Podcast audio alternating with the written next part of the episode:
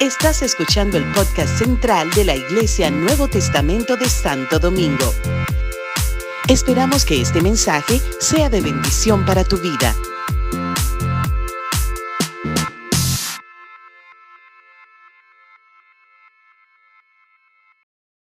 Gloria al Señor. Damos gracias a Dios por este día hermosísimo que el Señor nos regala y la oportunidad que tenemos hoy de escuchar y de recibir a la administración del pastor, nuestro obispo, el pastor Leo Gómez, que está con nosotros. Anda más bien en un viaje casi familiar, pero apartó este tiempo para estar aquí con nosotros hoy. Así que Pastor Leo y la Pastora Ángeles, bienvenidos. Son ustedes bienvenidos. Vengan los dos, hombre, vengan los dos, vengan los dos. La Pastora Ángeles saluda y un gusto, una bendición recibirles. Bienvenidos. Amén. Dios les bendiga. Dios te bendiga, hermano Giovanni. Qué bueno estar con ustedes. Ay, me gozo, me gozo, me celebro. Ay, yo los extraño. Yo.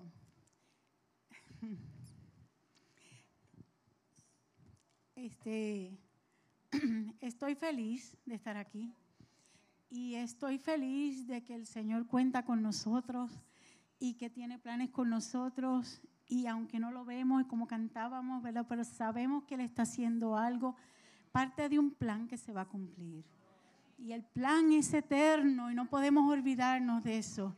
El carácter que Él está formando en nuestras vidas es lo más importante, ¿verdad? Porque tenemos que parecernos a Cristo, a Jesús, ¿verdad? Entonces, pues a través de ese camino, por ahí estamos. Y hay veces que es hacer, hacer, hacer, y otras veces es estar quietos y ver. Estar quietos, orar y ver. Y en ese, ahí es que estoy yo. Entonces, el Señor, después que tú estás acostumbrado a estar dando directrices y haciendo, inventando y todo eso, y te dice, estad quieta, siéntate, orar y ver. Ver lo que está haciendo, ver la salvación que viene, ver las grandes cosas que nos alegrarán y nos regocijarán. Entonces, un abrazo boricua para todos mis dominicanos. Dios les bendiga.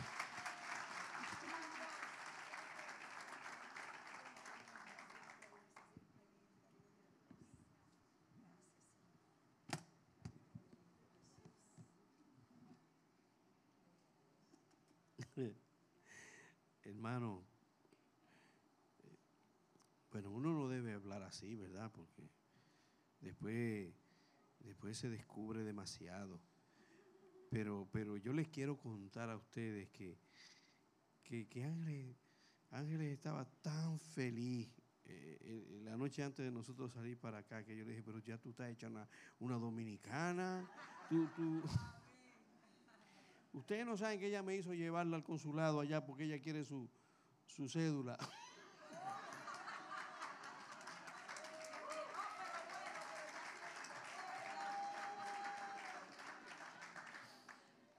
Ella, quiere, ella le habló a la, y la cónsul la recibió porque yo pensé que, ¿verdad? Con, ellos se pensarán que estamos locos.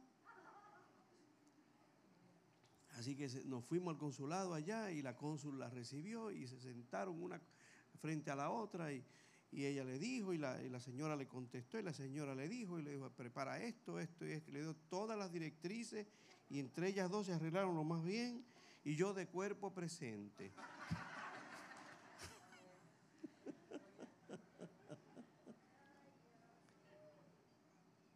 Qué cosa, ¿verdad? Se le sale lo dominicana. bueno, saludos hermanos, Dios me los bendiga mucho, mucho. Me siento muy feliz de estar con ustedes. Como dijo Magdiel, eh, mi familia preparó un viaje para, para visitar a una de mis tías que por su edad y sus condiciones de salud, pues eh, teníamos que visitarla, teníamos que, teníamos que verla y para mí pues fue eh, una oportunidad extraordinaria de, estrechar y, conservar esos lazos familiares que son tan importantes para todos nosotros. Y entonces dije, bueno, pues entonces aprovecho y, y veo mis hermanos en Cristo. Son ustedes. Y pues como les dije, Ángeles estaba bailando en un solo pie, este, feliz porque veníamos para acá. ¿Qué más le podemos decir? ¿Qué más quieren saber? Díganme. ¿Cuánto tiempo tengo, Magdiel?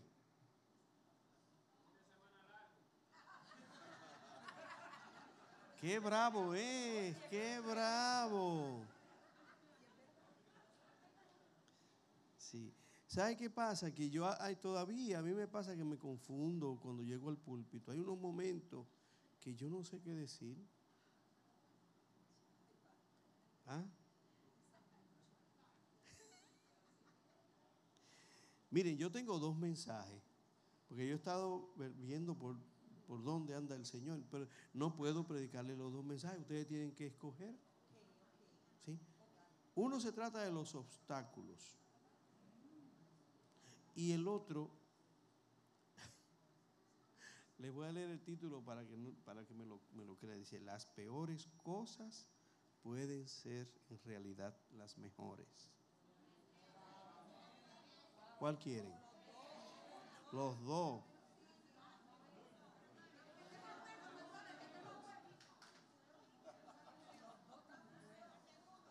Escojan uno.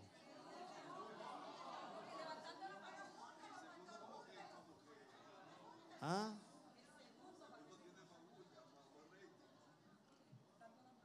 Si ustedes me ayudan, si ustedes me ayudan y no me, y no me dejan divagar, pues yo puedo ir directo al grano. ¿Está bien? Pero ustedes saben que yo cobro caro. Alguien tiene a mí que invitarme a un buen café después. Bueno, bueno. Miren, déjeme, déjeme leerle este verso que no nos hemos puesto de acuerdo, pero en realidad nos hemos puesto de acuerdo. Además, sabemos que si amamos a Dios, Él hace que todo lo que nos suceda sea para nuestro bien. Él nos ha llamado de acuerdo a con su propósito.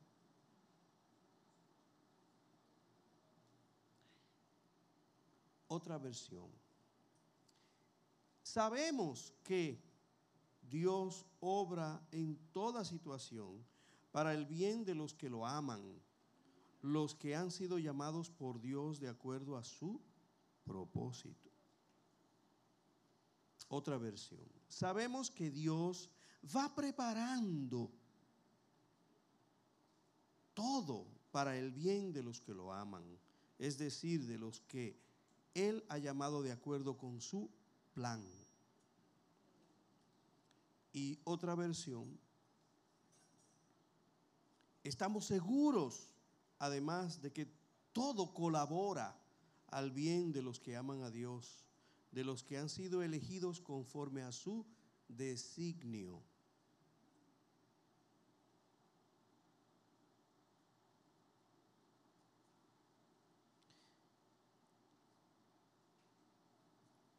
Yo, yo, no sé si hay un verso más citado que este en el Nuevo Testamento desconozco, pero tiene que ser uno de los más citados. Fíjense que en el libro de Romanos, el libro, el libro de Romanos es un libro muy interesante. A mí me tomó muchos años poder acercarme a ese libro con confianza porque me representaba unos conflictos primero de vocabulario que yo no lograba entender. Por ejemplo, se habla de la justicia. Yo nunca entendía lo que era eso y predicaba de esas cosas, pero tenía el conflicto de que yo no, no entendía. Yo entendía lo que el diccionario me decía, yo entendía lo que los comentarios decían, pero yo no comprendía en mi espíritu de qué rayos era lo que estaba hablando Pablo. Porque no me hacía sentido. Y, y en el Evangelio, en el Evangelio, las cosas nos tienen que hacer sentido. Hasta que tú, hasta que algo no tiene sentido para ti, mira, tú puedes, a ti te pueden mandar a la escuela, eh, tú, tú puedes pasar todos los cursos, pero así mismo lo vas a olvidar. Porque cuando te, te hacen sentido, tú te apropias, tú tienes la, la, posibilidad de apropiarte de eso y de hacerlo parte de ti. ¿Qué es lo que le estaba pasando al hermano que habló de que el carro se le, le dio problemas, verdad? Y, él entendió algo ahí y trató de transmitírnoslo. Eh, y, y qué bueno que nosotros lo hacemos. Pero es que hay un día que te hace sentido. El diezmar te hace sentido un día. Mientras tanto, tú lo haces automáticamente, o porque te dicen, o por el infierno, o por el cielo, o por el devorador. Pero un día sencillamente te hace sentido y ya se acabó el conflicto. Lo mismo pasa con la presencia de Dios. Tú puedes, tú puedes decir, pero es que yo nunca lo he visto, yo no sé cómo Dios permite que haya hambre, que, que hayan asesinatos. ¿Cómo es posible que Dios, cómo es posible que la gente mala prospere? ¿Alguno de ustedes se ha preguntado eso? ¿Ah? Porque a mí me, yo les voy a decir una cosa, a mí, me, a mí me han dado unos corajes con Dios, que es una cosa seria, ¿sabe? Un cura me dijo, porque yo he ido hasta donde los curas, señores, a confesarme. Sí, porque ya yo estoy saliendo del closet.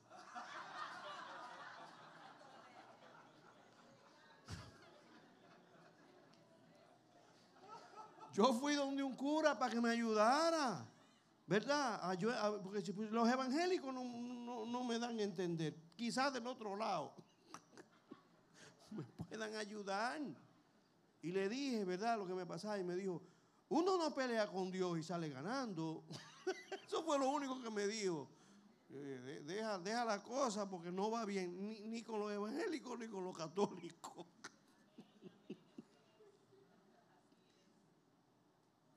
Y puedo decirte que en mi experiencia de, andar cristiana, hay un momento que las cosas te hacen sentido. Y una vez que hacen sentido, tú entras como en una paz, una tranquilidad. Y tú vives lo más bien. Y tú puedes dormir con tu situación al lado y no, no te es ningún problema. Pero hasta que eso no sucede, tú estás en una zozobra y orando por esto y la guerra espiritual y todas esas cuestiones que son buenas y son reales, pero no hay paz. Hay gente que se la pasa en guerra todo el tiempo y yo digo, yo me convertí para tener paz. Todo eso es cierto, pero algo sucede cuando tus ojos son abiertos y tú entiendes. Y una vez que tú lo entiendes, tú te hace sentido y tú te puedes apropiar de eso. Es tuyo, ya no es una predicación, ya no es que te lo contaron, ya tú lo tienes dentro de tu corazón, es parte de ti, ahora va a ser parte de tu cultura.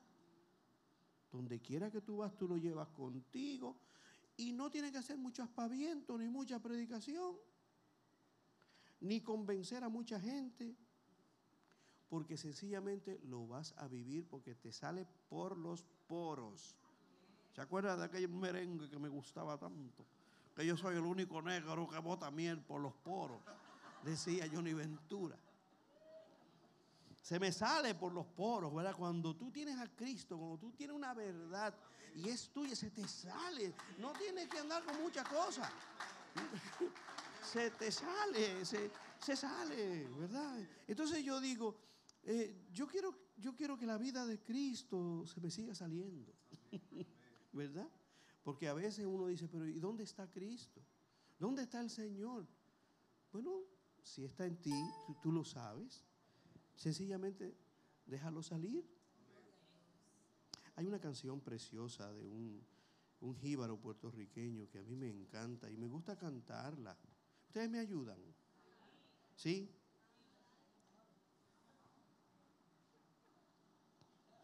Se me di- Yo me convierto hasta en cantante cuando vengo aquí. No, hicieron un anuncio de eso. Dice, demuestra con tus manos lo que sientes. El amor no lo encierres. Déjalo salir. Déjalo salir. Expresa tiernamente tu cariño con un gesto sencillo. Déjalo salir. Déjalo salir. Una sonrisa, una caricia, déjala salir, déjala salir, déjala salir, déjala salir. Yo me hubiera gustado, pero qué cosa tremenda, que se te salga. Mira, y por eso es que nosotros amamos, mire, ¿por qué tú compras las cosas buenas? Cuando uno va a comprar algo, uno la quiere buena. Todo el mundo quiere lo bueno, ¿verdad? Yo voy a comprarlo, voy a comprar bueno. ¿Por qué? Porque lo genuino tiene mucho valor. Tú no quieres que te engañen, tú quieres lo genuino. Si tú te vas a comprar una cartera, tú quieres la mejor cartera, la genuina. Si vas a comprarte unos zapatos, tú quieres los mejores zapatos, los genuinos. Y tú siempre estamos con esa necesidad. Eso es lo que pasa con la religión. Tiene que ser genuino. No es cuestión de que lo aprendí. que me, no, no, no, no. Te, te hizo sentido, te apropiaste de eso, lo hiciste parte de tu vida. Y ahora se te sale. Cristo. Aleluya, aleluya. Gloria a Dios. Sí, Señor. Nos ponen en los bumpers de los, en la parte de atrás de los carros. Tú eres cristiano. Que se te note. Porque nos predican a los cristianos, no sé, ellos, ellos nos predican también. Dice que se te note. ¿Verdad?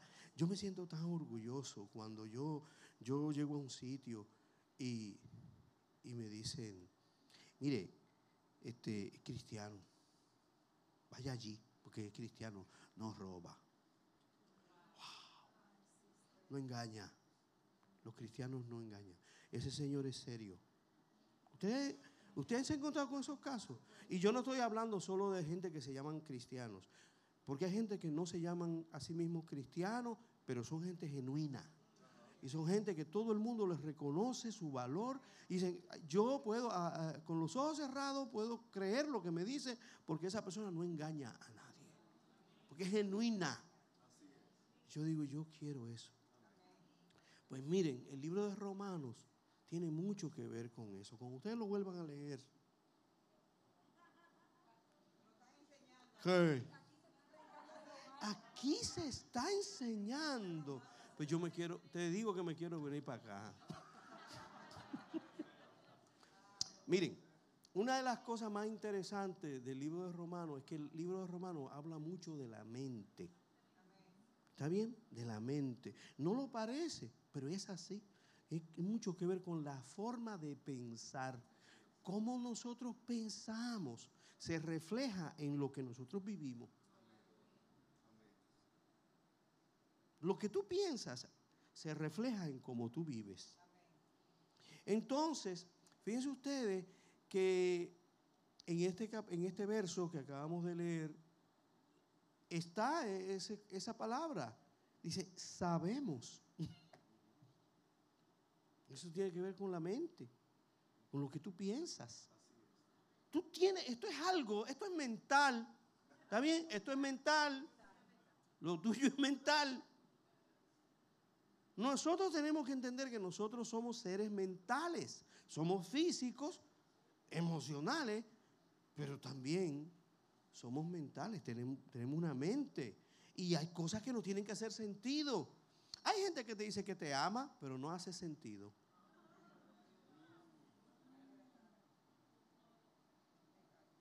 Y eso es serio. Cuando las emociones van por un lado y la mente va por otra, Es un problema serio, profundo. Porque tú me dices que me amas, pero me golpeas. Tú me dices que me amas, pero me robas. Tú me dices que me amas, pero tú me engañas. Me traicionas y me mientes. Entonces la mente no, no va en armonía con lo emocional. Y por más que yo te quiero,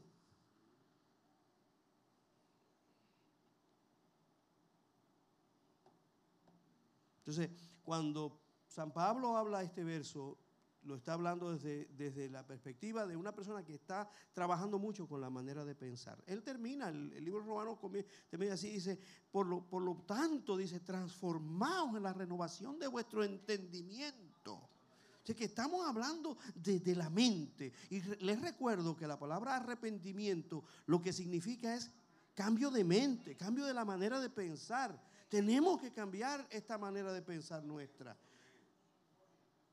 a la manera de Cristo. Yo quiero a Cristo. Yo quiero, de, verdad, cuando me convertí, lo, lo, que definí para mí mismo es que yo quiero ser como Cristo.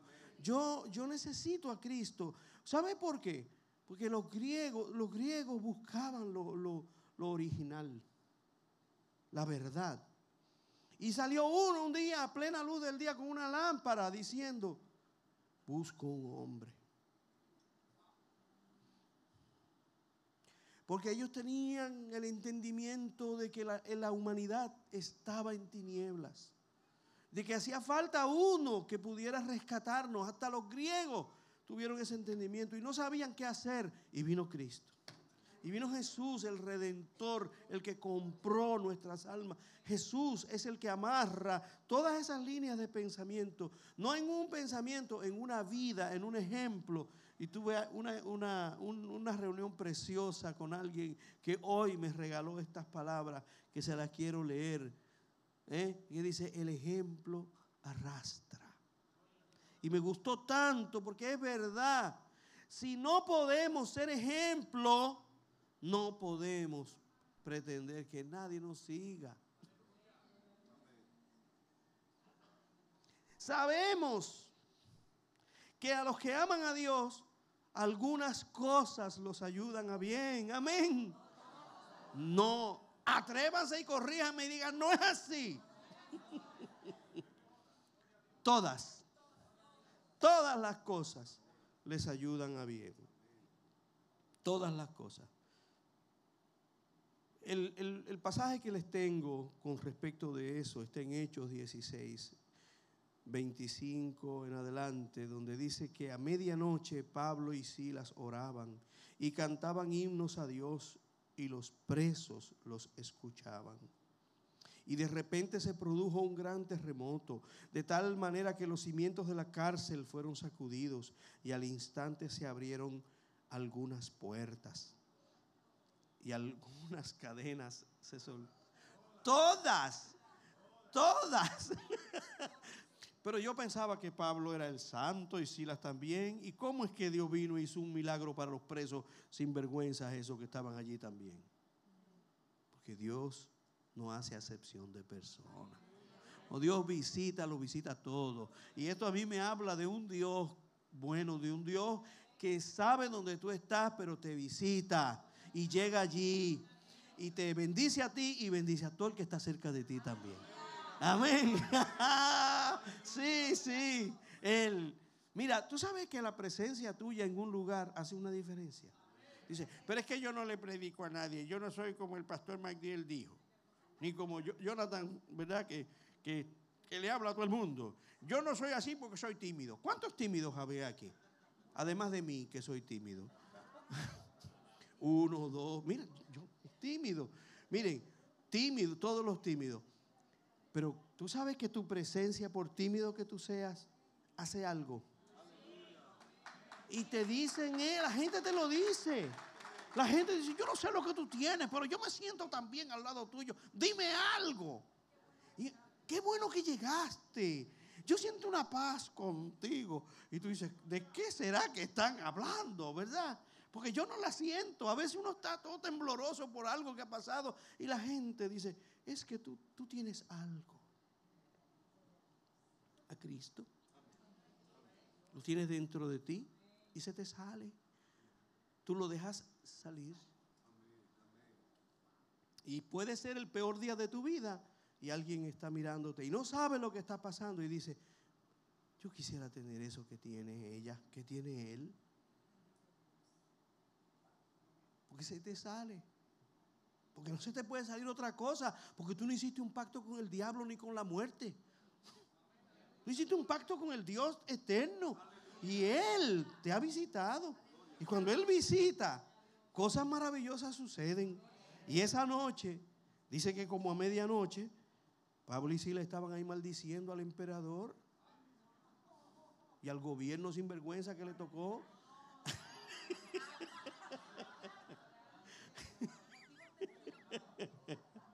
y la injusticia que le estaba pasando, ¿cómo es posible? Ve, se le salió lo que tenía dentro. Es que siempre sale. Aunque tú pelees un rato, porque nos pasa, está bien, pero al final tú estás allí y se comienza a salir todo aquello. Y se le salió, ¿verdad? Y comenzaron a cantar. Comenzaron a orar. Y orar es hablar con Dios. Y cuando tú no tienes a nadie más que te escuche, cuando no hay un juez, cuando no hay un policía, cuando todo lo que tú tienes son las cadenas de la injusticia, lo único que te queda es hablar al aire, al cielo. Y eso fue lo que ellos hicieron. Y empezaron a orar y a cantar. Y dice que cantaban, dice, y que los otros presos los estaban escuchando. Tú te das cuenta, mira, a ti te escuchan. ¿Tú sabías eso? Cada vez que tú dices algo, siempre hay alguien escuchándote. Que está igual que tú o peor. Porque en el caso de ellos, ellos eran inocentes, pero los otros presos, yo no estoy seguro que todo el mundo allí era inocente.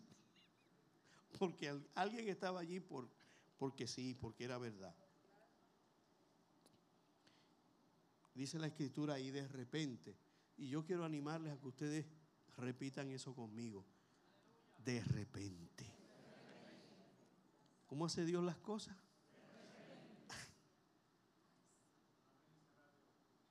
en un abrir y cerrar de ojos. Cuando menos te lo esperabas, de momento, dice, se produjo un gran terremoto. Es una visitación de Dios. Los cimientos de la cárcel fueron sacudidos, todas las puertas y las cadenas se soltaron. Dios le dio la libertad esa noche a Pablo y Silas y también a los otros presos.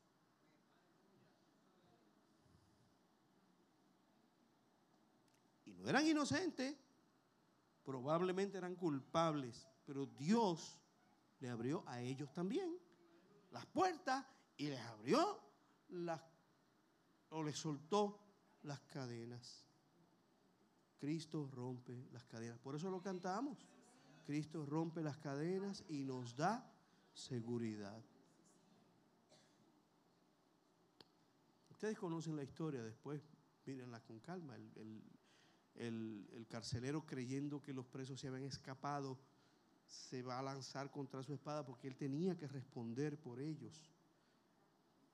Y las palabras de San Pablo es, no te hagas daño, no te hagas daño, porque todos estamos aquí. ¿Sabe que algo pasó con esos presos sin vergüenza? Una visitación de Dios. No se fueron. Cuando Dios, cuando viene la visitación de Dios, eso es lo que la humanidad necesita.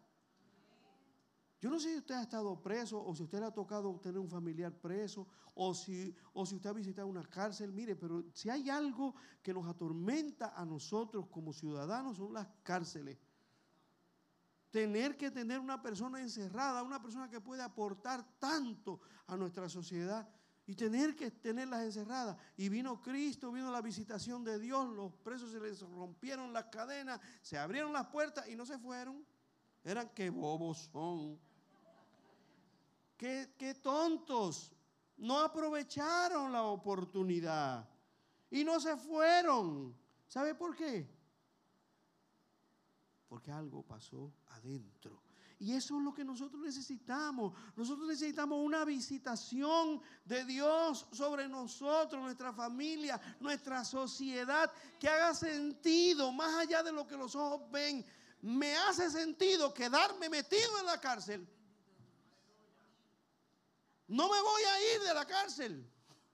Pero muchachos, se te rompieron las cadenas, se te abren las puertas. Dios hizo un milagro. Vete cantando aleluya y lárgate de allí.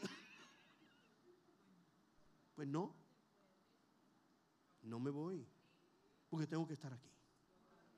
Usted ve, son, son las cosas que en las escrituras tú encuentras, tú dices, pero esto es como una cosa de loco. Por eso es que nos llaman locos y tienen razón. ¿Ya te dijeron loco? Bienvenido al club. Es una cosa de locos. Que, no, que te quedas ahí dentro. Muchachos, Dios hizo un milagro. ¿Cuántos de nosotros esperan un milagro? Y tú sabes que te llegue y tú no puedas salir. Y tú no puedas encontrar la libertad. Dice, ahora sí que estoy preso. Ahora fue que me metieron preso. Porque soy libre en la carne, pero no soy libre. Esa es la, la situación nuestra. Yo soy libre para muchísimas cosas y soy esclavo. Porque una visitación de Dios sobre tu vida lo que significa es que algo profundo va a cambiar en ti. Y alguien se te va a meter por dentro, va a vivir allí contigo y se te va a salir. Y va a transformar toda tu manera de ver la vida, donde ahora van a tener sentido cosas que antes no tenían sentido. Y eso solo lo hace Dios. Eso no lo hace una iglesia, eso no lo hace una religión. Eso es una visitación de Dios, es únicamente una prerrogativa del Rey de los cielos que se haga presente. Por eso es que mi oración es, Señor, ¿dónde tú, estás? Yo quiero estar donde tú estás. A, mí cada vez más me reafirmo en el hecho de que mi, mi riqueza más grande es la presencia del Señor. Porque si Él está con nosotros, los milagros están ahí todo el tiempo.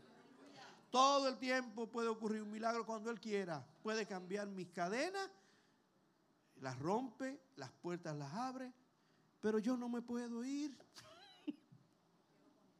¿Ah? Me quedo con Él. ¿Sabe? ¿Y, qué? ¿Y, por qué me, se quedaron allí y no se fueron?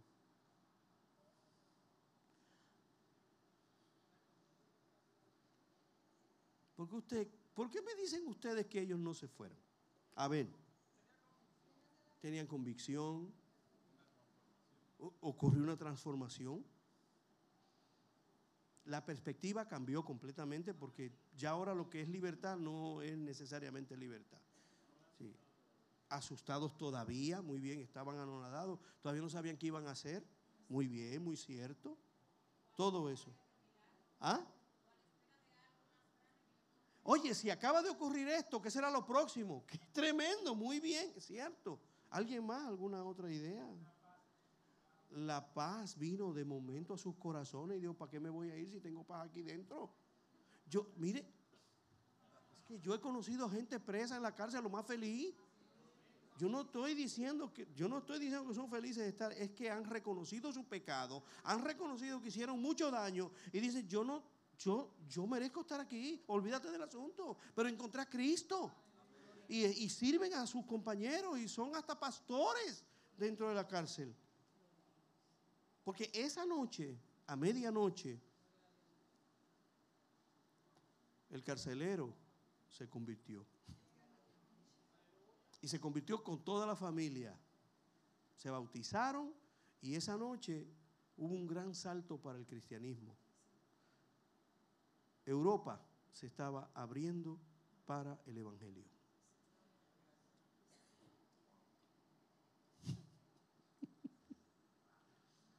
No era solo una cárcel, no era el daño que le hicieron a San Pablo. Lo que Dios estaba viendo es, voy, voy a abrir la puerta de un continente.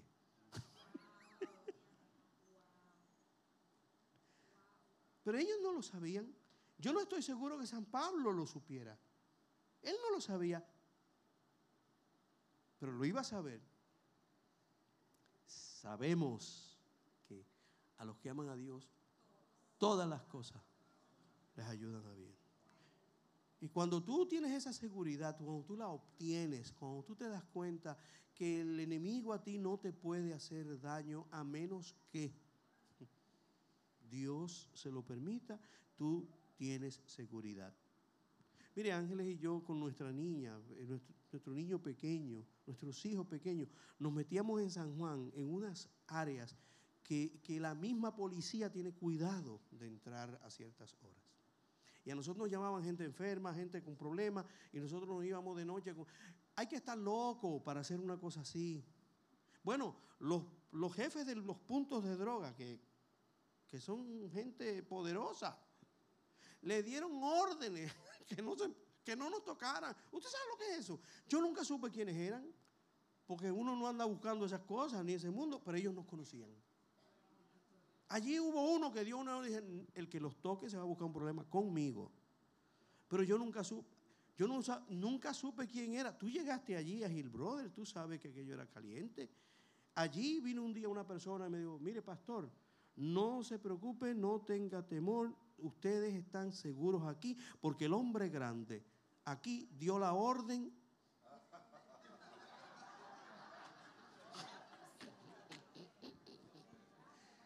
El capo. Que el que se metiera con ustedes se la iba a ver con él personalmente. Así que no tenga, no tenga temor, ustedes no se preocupen hermano, y yo le puedo decir que el tiempo que vivimos allí, nosotros tuvimos en paz, en medio de aquellas situaciones, había paz en nuestra casa, porque estábamos haciendo la obra de Dios, lo que Dios nos mandó a hacer. Y cuando tú eres genuino, la gente a tu alrededor se da cuenta. La gente se da cuenta, porque hermano, las caretas, las máscaras se caen con el tiempo. Entonces, a, a los que aman a Dios, todas las cosas les ayudan bien. Déjeme recordarles el tema, ¿verdad? Las peores cosas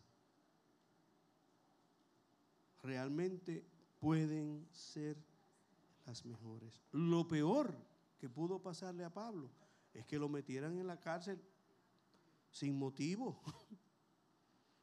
Pero lo mejor que le pasó al cristianismo fue que metieran a Pablo y así Silas esa noche en la cárcel. Fue lo mejor que le pasó.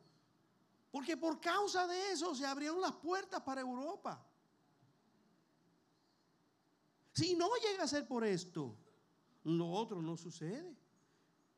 Entonces por eso nosotros tenemos que saber, tenemos que saber. Yo no, yo no puedo entender lo que estoy pasando. Yo no me lo puedo explicar por qué razón a mí me ha tocado esto. Pero yo sé una cosa, que Dios le va a sacar mucho bien a esto. yo sé una cosa, que al final va a haber más terreno eh, del, que, del, que, nosotros hemos pisado. se van a abrir puertas tremendas. Porque esto no es en vano. Lo que tú estés pasando no es en vano. Hay un plan. Hay un plan. Y es a tu favor.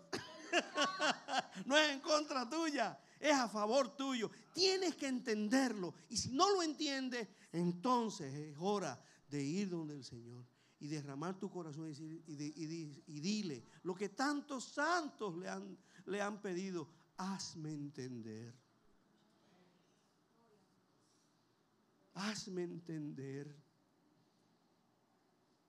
Porque nuestro problema mayor es que no siempre entendemos.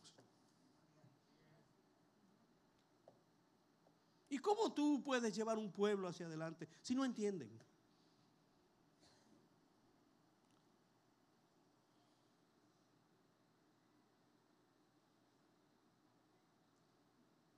Como dice nuestro himno, ningún pueblo ser libre merece si es esclavo, indolente y servil. Y eso es cierto. Una persona jamás será realmente libre si es indolente. Si a, mí no me importa. Yo solo busco lo mío. Tú no mereces ser libre. No importa cuántos días de independencia tú celebres, tú eres un esclavo.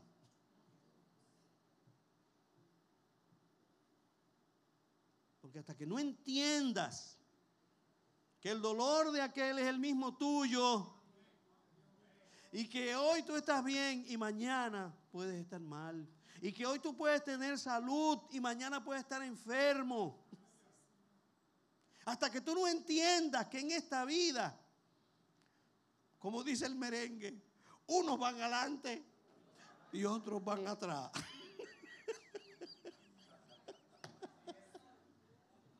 Que hoy le toca a uno y mañana le va a tocar a otro.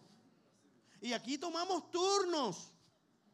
Y no te pongas a creerte mejor que los demás porque tú no estás pasando por eso. Porque te van a meter en una cárcel un día y tú vas a darte cuenta de quiénes son tus amigos. De si lo que la iglesia predica es de verdad. Todas esas cosas. De si tú eres tan bravo como tú y tan valiente, ¿verdad? Como, como tú decías, todo eso. Tú pero tú me dices, no, pero yo nunca voy a estar en una cárcel.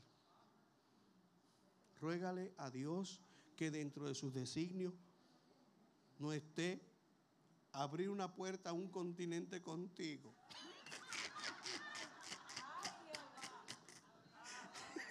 ¿Qué?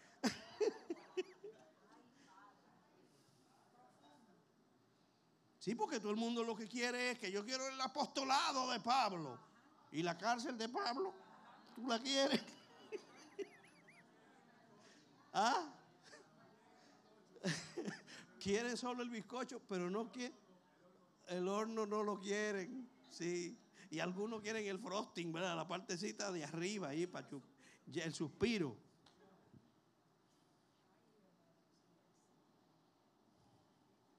Hay un designio en tu vida. En otras palabras, hay un diseño. Y alguien habló esta mañana algo muy bonito, muy cierto. ¿Quién diseña tu vida? ¿Quién la diseña? Yo sé que me estoy metiendo en aguas profundas porque algunos me ¿usted cree en la, predestinación? Ya yo ni sé. yo ni sé. Yo lo único que creo que Dios diseña mi vida. Porque yo no la sé diseñar. Yo no tengo idea. Pero Él, él sabe cómo hacerlo. Yo les conté a ustedes lo que me pasó con mi mamá. Yo lo conté aquí. Que mi mamá estaba tejiendo. Lo que está. Lo que, no. Sí, sí, sí.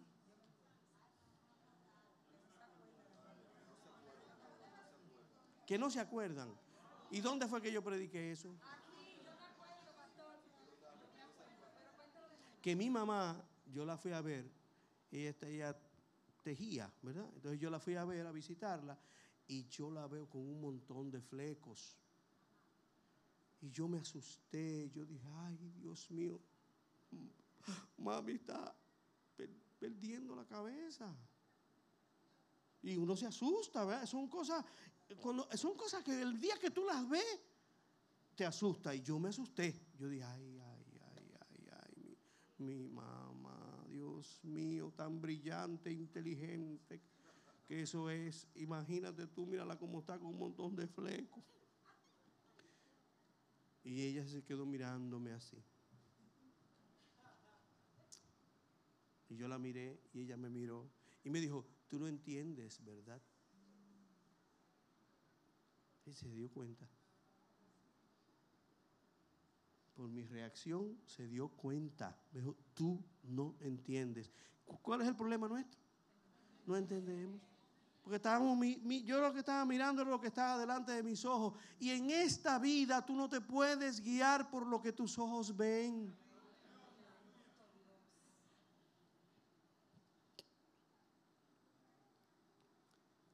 Y cogió el paño y lo viró y me dijo, no es por aquí, es por acá.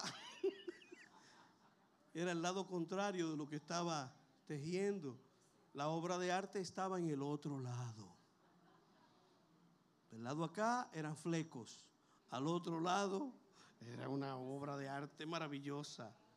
Y fue una lección para mí. Hasta el día de hoy lo que recuerdo, la obra de Dios es así. Tú puedes ver un montón de flecos, tú puedes ver un montón de problemas, tú puedes ver un montón de cosas. Dios está viendo otro lado. Dios dice, no, si así no va a quedar eso. De eso no se trata. Se trata de una obra que estoy haciendo por este otro sitio. Es que tú no entiendes. No entiendes porque no tienes ojos para ver lo que no puedes ver de otra forma. Y yo confieso que he sido un fariseo la mayor parte de mi vida. Precisamente porque no siempre he podido ver lo que Dios ve. Y uno está juzgando por lo que los ojos ven.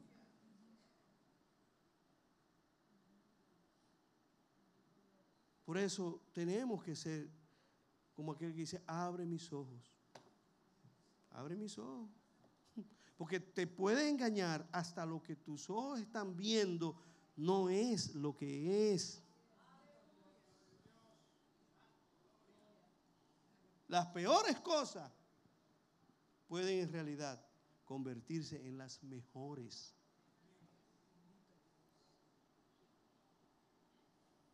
A veces los caminos fantásticos son pavimentados en medio de experiencias estremecedoras.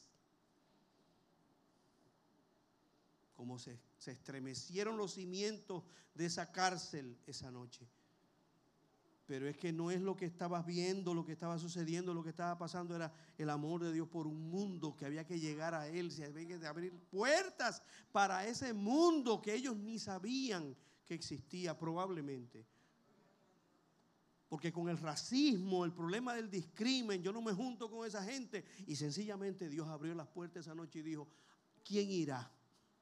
Porque ellos también van a recibir lo que tú. Porque lo mismo que te di a ti, se lo doy a ellos. Y tú no eres mejor ni peor. Y tú tienes una misión y tú tienes que ir. O otro irá. Y si tú no quieres, no hay problema. Pero alguien irá hará lo que yo quiero, el diseño de lo que dije o lo que pensé. Con esto termino.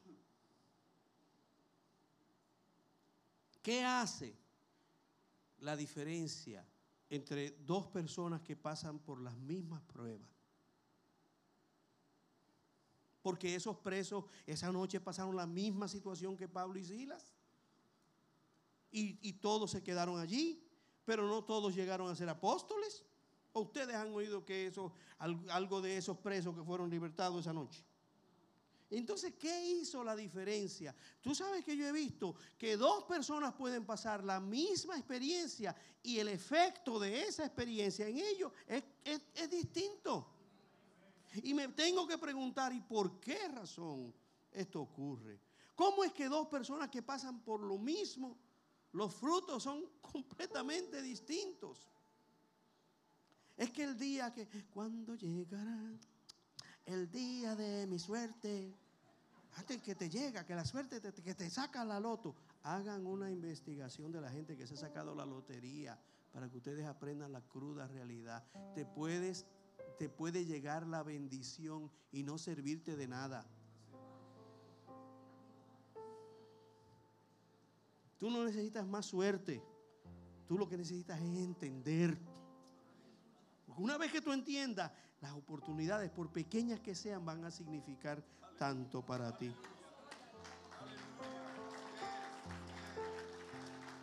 ¿Qué hace la diferencia entre la gente que pasa por las mismas pruebas? He encontrado varias cosas. Lo primero, en la visión que esa persona tenga. La Biblia dice que por el gozo puesto delante de él, Jesús sufrió la cruz. Así que él tenía una visión. ¿Por qué yo estoy pasando por esto? Yo sé por qué estoy pasando por esto. Eh, no, o sea, yo no sé si tú lo sabes, pero yo sé por qué. Dios me tiene aquí, Dios tiene un plan. Salga pato o gallareta. No me importa. Algo bueno Él va a sacar de esto. Algo bueno. Esa visión va a ser una diferencia en tu vida. Lo segundo es la actitud. Porque si en medio de tu prueba lo que estás es maldiciendo y echando culpa y buscando enemigos, pero ellos cantaban y oraban. Su actitud era, en medio de mi situación, yo voy a cambiar hasta la manera de hablar. Y hay gente que se disciplina en eso. Y, y todas esas experiencias son oportunidades para uno disciplinarse. Tengo que aprender a hablar. Oraban y cantaban. Sus palabras no eran probablemente las de los demás presos. Estaban en la misma cárcel, en la misma prueba, pero su forma de hablar era distinta y su convicción era distinta. Y lo tercero, el que hacer. Mientras estás en tu prueba, dedícate a lo que adelanta lo que Dios tenga en mente. Si me toca esto, ¿cómo puedo serte útil, Señor, en medio de este zaperoco?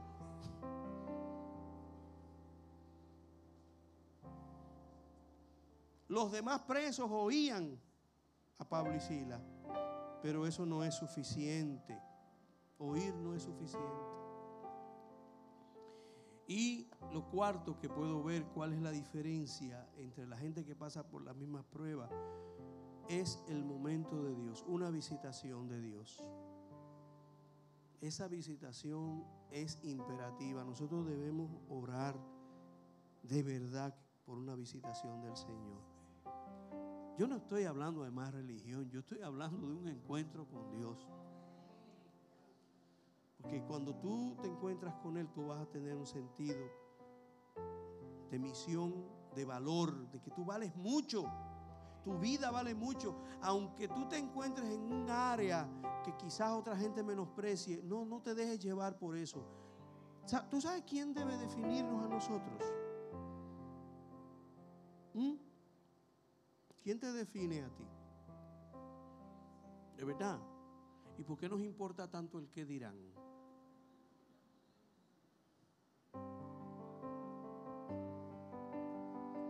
Si, sabemos cuánto valemos para Dios, no importa lo que la gente opine.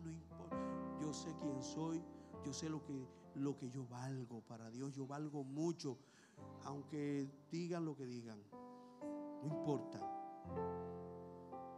Y por último, quiero traerle a su atención una historia que me, me tocó mucho sobre la vida de un ícono de la canción mexicana, Juan Gabriel, que hace poco falleció. Pero en este caso voy a hablar de Juan Gabriel, que falleció también hace poco. me enteré de que mientras dormía en las calles, fue acusado falsamente de haber robado algo.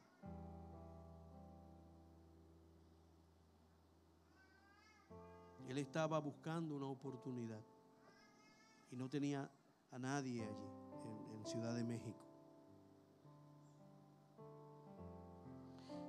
Y se lo llevaron preso que la soga parte por lo más fino. Y estando en la cárcel por año y medio,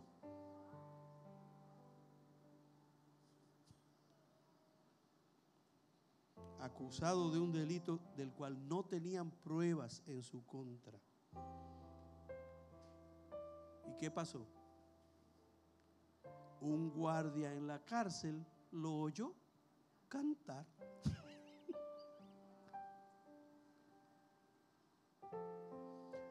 Gente, Juan Gabriel.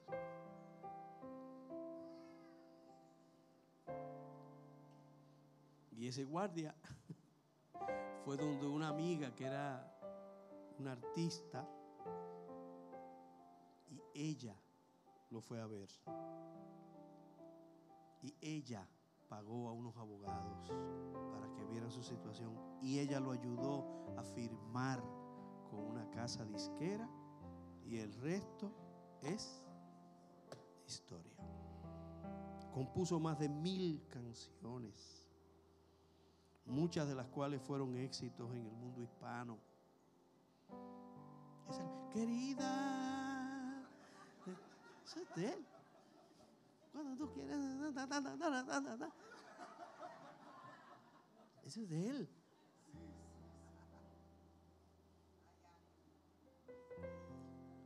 todo obra para bien. Y si usted dice, pero Juan Gabriel, si una persona que tal vez no tenía una relación con Dios como usted cree que usted la tiene, y Dios le mostró eso, es un principio de vida. Las peores experiencias pueden a menudo convertirse en las mejores. Las peores se pueden convertir en las mejores. Entonces, todas las cosas te están ayudando. Lo que tú estés pasando hoy te está ayudando. ¿A qué? A despertar, a entender, a convertirte en una mejor persona. Y que tengo pérdida por Dios. Ley de vida. Para que algo resucite primero, se tiene que morir. Entonces, todas las cosas me están ayudando. Aunque yo no lo sepa. Aunque yo no lo sepa. ¿Tú crees que San Pablo sabía que él estaba en la cárcel por ese motivo? Tal vez, pero lo que nunca se imaginó era que la cárcel, que era, no era la primera vez que iba a ir a la cárcel, que iba a ir muchas veces y que allí él iba a escribir mucho y que el verdadero propósito de la cárcel para San Pablo era escribir parte de la Biblia que tú te la pasas leyendo. Porque si no lo hubieran llevado a esa cárcel, nunca hubiéramos tenido esa carta. Entonces todo está trabajando a nuestro favor. Hasta lo malo que nos pasa, trabaja a favor nuestro. No, no hay un plan en contra tuya, no existe un plan en tu contra. Todo es bueno, todo es positivo, todo es a favor tuyo.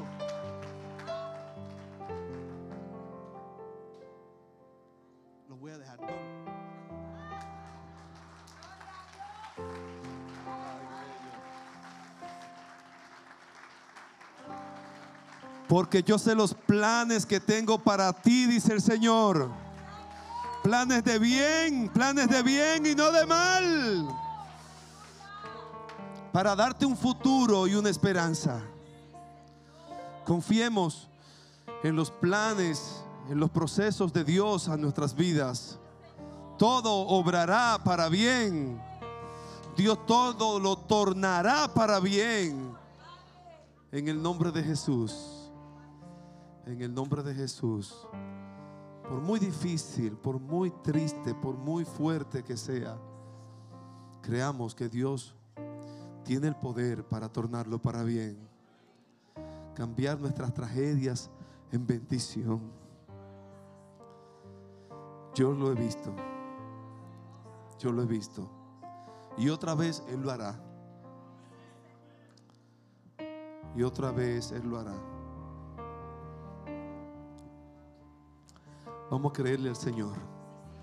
Vamos a confiar. Vamos a rendirnos a sus planes. Vamos a estar de pies. Vamos a rendirnos. Le invito a rendirnos a los planes de Dios.